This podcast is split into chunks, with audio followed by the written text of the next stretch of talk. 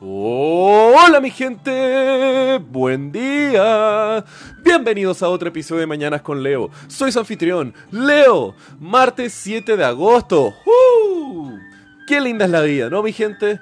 Les quiero hacer una pregunta, ¿les gusta su vida? Digo, no solamente en el día a día, porque siempre vamos a tener buenos días y malos días, pero en general, ¿son felices con su vida? Espero que sí, espero que les guste, porque si es que no, ay mi gente, comiencen a tomar cambios y decisiones y actitudes para ir mejorando eso, porque hasta ahora todo indica que solo tenemos una, y es muy única esta vida que tenemos, y preciada.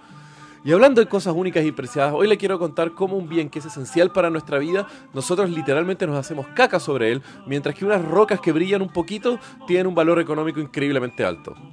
Esto se le llama la paradoja del agua y los diamantes, o la paradoja del valor, la cual es explicada en gran detalle por el economista Adam Smith en su obra magistral La riqueza de las naciones, donde explica el tipo de valor que cada uno de estos productos tienen para las personas.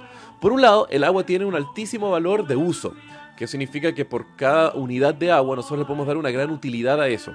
Por ejemplo, podemos tomar, podemos regar, cosechar, eh, darle agua a nuestras mascotas, lo que sea. Pero si nos dan, por ejemplo, un kilo de diamantes, el uso que tenemos con eso es extremadamente bajo.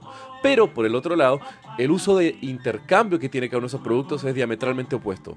Podemos tener un litro de agua, pero por eso no nos compra nada nadie. O sea, vale nada un litro de agua. Pero por un kilo de diamantes, el intercambio monetario y, de valor que tiene eso es altísimo. Loco, nos podemos comprar una casa o más, creo que con eso. Esto eh, lo explica Adam Smith, pero nunca supo resolver esta paradoja de una forma más concreta, además de explicar la diferenciación de valores que tienen los productos. Mientras que años adelante, el economista austríaco Friedrich von Wiese desarrolla esto a través de la teoría de utilidad marginal para resolver la paradoja de la siguiente forma. El agua es mucho más valiosa que los diamantes en su totalidad, sin duda alguna, es esencial para la vida, para nosotros, para todo.